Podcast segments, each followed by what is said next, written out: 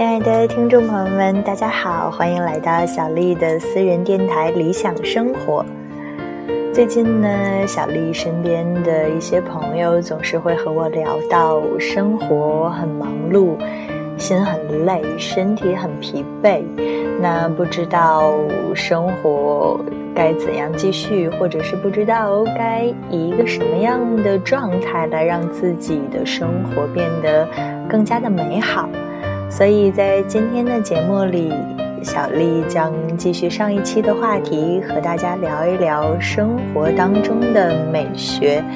那同样是来自蒋勋的一篇文字，叫做《生活美学的起点》。什么是美？美的定义是什么？美的范围是什么？我们可以从哲学的角度去谈论美的定义，也可以从艺术史来切入，介绍古代埃及及产生了哪些优美的艺术品，或者古代印度、中国有多美好的雕塑或书法作品。如果现在不是从哲学切入，也不从艺术史切入，我想可以从一个非常好的角度，就是从生活中切入。我特别将“生活”两个字放在美学的前面，是希望美学不要太理论，不要只是在大学里的一堂课，不只是一些学者专家拿来做研究的题目，而希望美学最后能真实的体现在我们的日常生活里。我常常有这样的感觉，现在社会已经相当富有了。各式各样的艺术活动非常的频繁。一九七零年代以后，可以在台湾看到很多的表演活动，甚至包括了国外最顶尖的团体。巴黎、纽约或东京可以看到一些最有名的音乐家，而台湾也办过多次这样的展览。所以在艺术上，我们好像也不见得逊色。最好的舞蹈团体，像德国的毕纳鲍什，或是美国重量级的科宁汉，都曾经来过台湾。可是我所怀疑的是，如果从生活美学的角度来谈，我们会觉得台湾现在有这么丰富的画展、音乐会、表演等艺术活动，许多大学设有舞蹈系、音乐系、美术系、戏剧系，都是跟艺术相关的科系。但为什么常有朋友忽然就会提出这样的一个疑问：我们的生活品质为什么没有相对的提高呢？我想，我们讲这句话，其实心里也是蛮沉重的。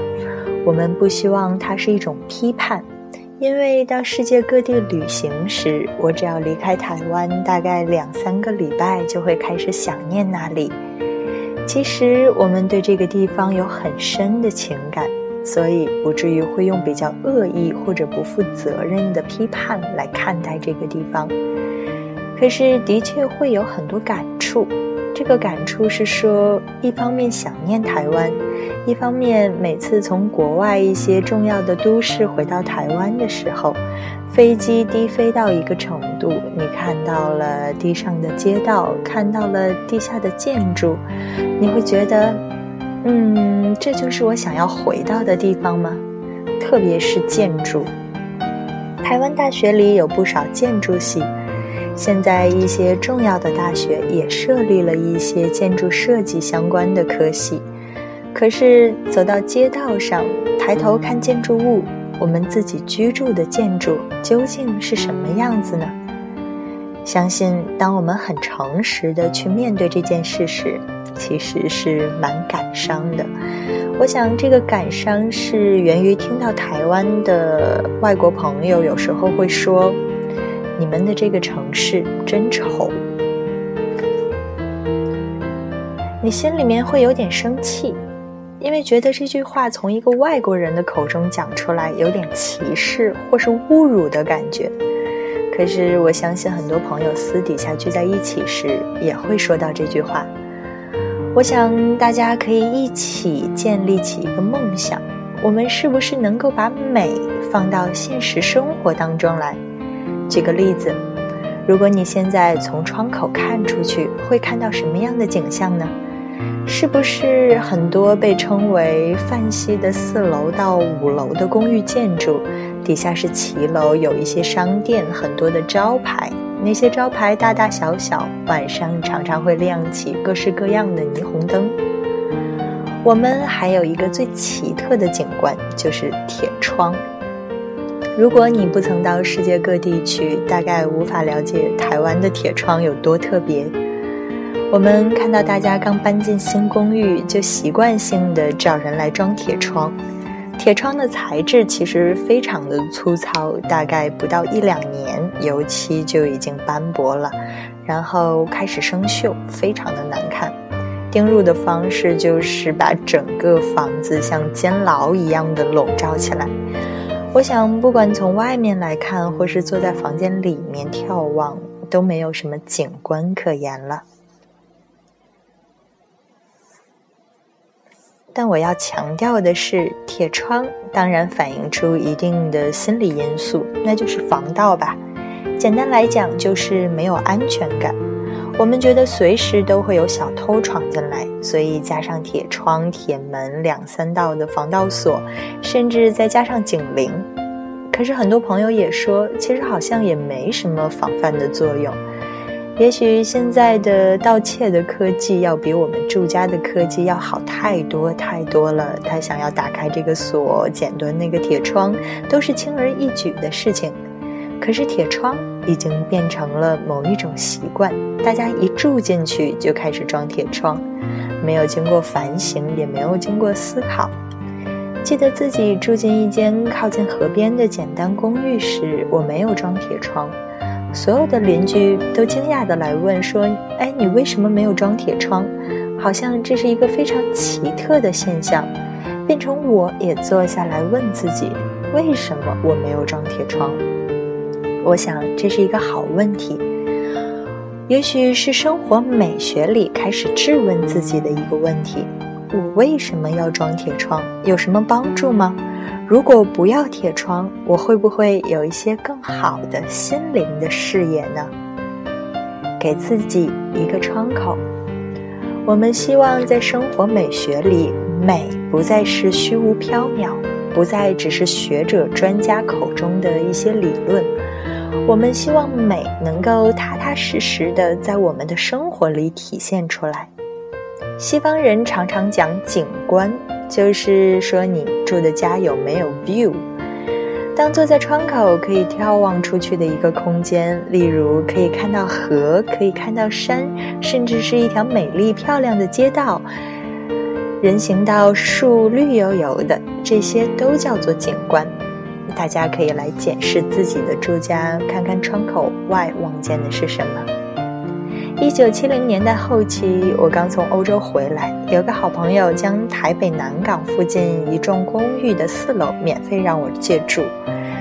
那栋公寓取名叫翠湖新城，听到这个名字就知道 view 一定很好。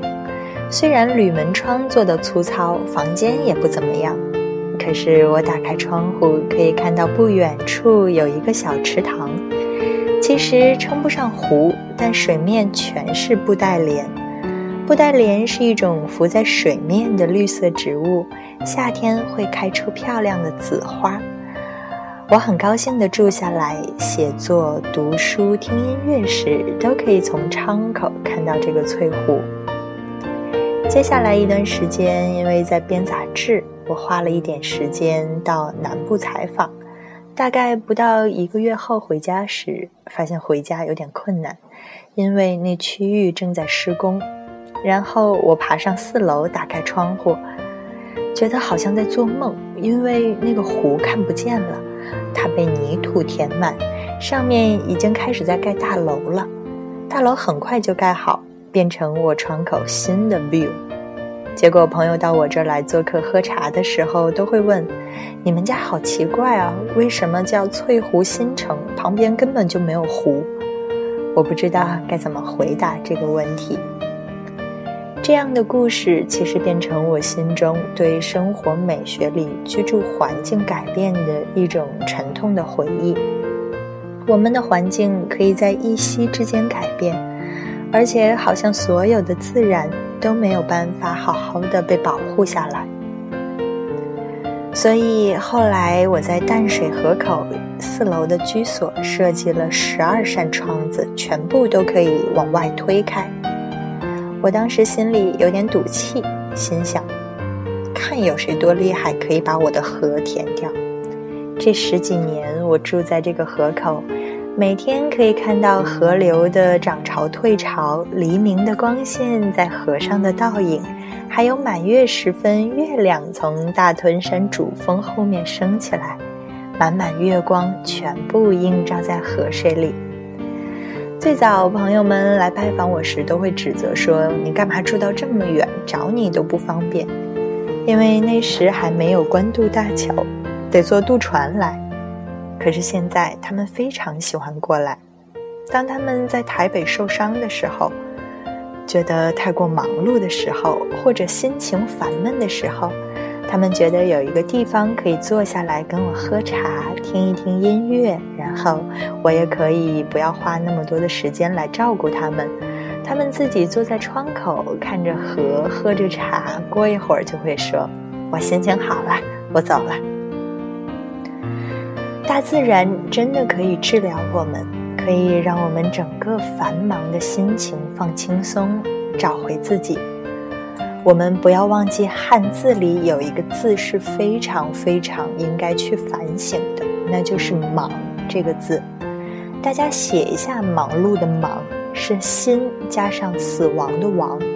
如果太忙，心灵一定会死亡。我觉得，如果给自己一个窗口，其实是给自己一个悠闲的可能，有一个空间，你可以眺望，你可以在那边看日出日落，看潮水的上涨与退去，你会感觉到生命与大自然有许许多多的对话。我觉得生活美学的重点是，你甚至不一定要离开家。不一定每天去赶音乐会、赶画廊、赶展览、赶表演。我很大胆地说一句话：艺术并不等于美。台湾富有之后，这些年也特别重视文化工作，举办许多的艺术活动，例如市政府文建会这些主管单位举办的艺术节，加上私人企业主导的展览。于是有些朋友会说：“好忙啊，住在都市里，我每天要赶画展，晚上要赶音乐会。像艺术季常常维持一个月的时间，由于觉得应该支持艺术，而这些活动很多是从世界各地请来的表演团体，错过了蛮可惜。所以呢，每天晚上就去看表演。几天过后，往往就和坐在旁边的人熟悉起来，因为大家买的位子都差不多，见面就会打招呼。”我印象很深的，大概是连续一个多礼拜，我每天晚上都在剧院碰到一位朋友，他也见到我。然后有一天，他坐下来跟我说：“哎，好累呀，今天晚上又有表演。”我忽然笑出来了，因为去看表演、听音乐会其实是放松的，结果呢，我们却变成了匆忙。如果变成了匆忙，那这个艺术又有什么意义呢？艺术其实是要给。我们带来美的感受，到最后，如果艺术多到好像我们被塞满了而没有感受了，其实是适得其反的。所以我一直希望在生活美学里，我们要强调的美，并不只是匆忙的去赶艺术的集会，而是能够给自己一个静下来反省自我、感受自我的空间。你的眼睛、你的耳朵、你的视觉、你的听觉，可以听到美的东西，可以看到美的东西，甚至你做一道菜可以品尝到美的滋味，这才是生活美学。我会从这样的基准点去重新审视美在现实生活层面的角色。嗯，听过这些之后，你会不会觉得？你愿意去用你自己的眼睛、自己的鼻子、自己的嘴巴、自己的耳朵，去慢慢的感受自己生活周遭一切的美呢？其实，生活当中并不缺少美，只是缺少发现美的眼睛。这句话非常，虽然说非常的俗套，但是确实是这样。对于忙于工作、疲于奔命的都市人，相信发现美，让你静静的停留一段时间，静静的找一段时间只属于自己，其实是非常奢侈的。但是正是因为这样，我们才更应该给自己这样一段放松的时间，五分钟也好，十分钟也罢，这段时间就是属于你自己的。好了，这里就是今天的节目，感谢大家的收听，希望大家能够喜欢小绿毛新的节目风格，喜欢理想生活，也希望我们每一个人在忙碌的生活当中都可以不要迷失自己，都可以发现生活当中的美。从忙碌的点点滴滴中感受生活，热爱生活，享受活着的每一天，享受每天的阳光、每天的雨露、每天的呼吸、每天的食物，让自己的生活慢慢的变成自己享受的样子。